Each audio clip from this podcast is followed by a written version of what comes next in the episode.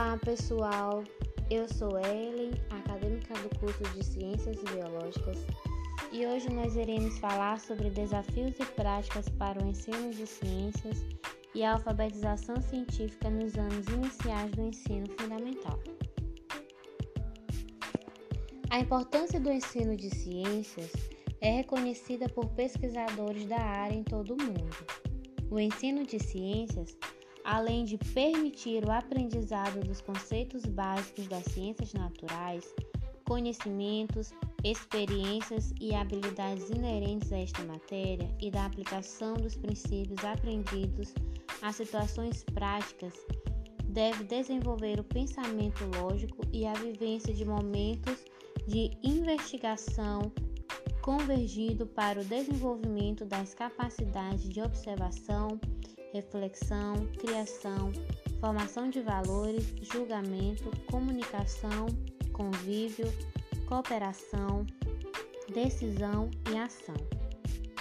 O texto também nos mostra que a aprendizagem das ciências envolve ensinar um aluno em um mundo de significados novos, implica em iniciá-lo em um modo diferente de pensar, ver e explicar o mundo. Alguns autores alertam para o fato de que o trabalho docente precisa ser direcionado para a sua apropriação crítica pelos alunos, de modo que efetivamente se incorpore no universo das representações sociais e se constitua como cultura. Segundo os autores, a necessidade de que a ação docente busque construir o entendimento de que o processo de produção do conhecimento que caracteriza a ciência e a tecnologia constitua uma atividade humana. A educação em ciência deve contemplar como ponto de partida para o processo de ensino e aprendizagem a realidade social dos alunos e que o trabalho pedagógico, longe de constituir-se uma espécie de preparação para o futuro, se efetive como formação capaz de fornecer subsídios para um pensar e agir com autonomia e responsabilidade no espaço-tempo presente. Nessa perspectiva, a escola aparece como espaço privilegiado de construção de conhecimento, capaz de construir desde a etapa inicial da escolaridade para ampliar o conhecimento público da ciência. Discute-se então a necessidade não só de buscar novas abordagens para o ensino de ciências, mas também de estimular os docentes a refletirem sobre as concepções que possuem sobre a educação, ciência e tecnologia. Nesse sentido, o propósito da ciência escolar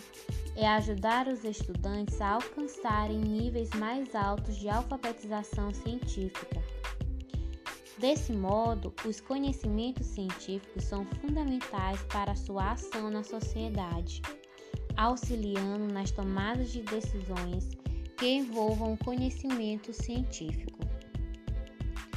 Defende-se então a iniciação à alfabetização científica desde a entrada da criança no espaço escolar. Na fase inicial da escolarização, o importante é que a criança tenha oportunidades de envolver-se em situações investigativas de experimentar, testar hipóteses, questionar, expor suas ideias e confrontá-las com as de outros. Nesse sentido, o papel do professor é propiciar um espaço favorável a descobertas.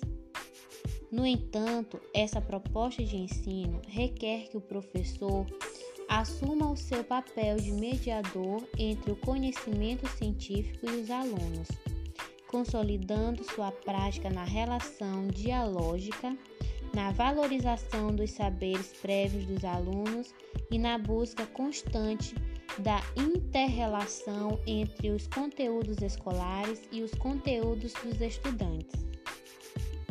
Nesse momento, ganha destaque a ação do professor, que poderá desenvolver as mais variadas atividades a favor de que o aluno possa desenvolver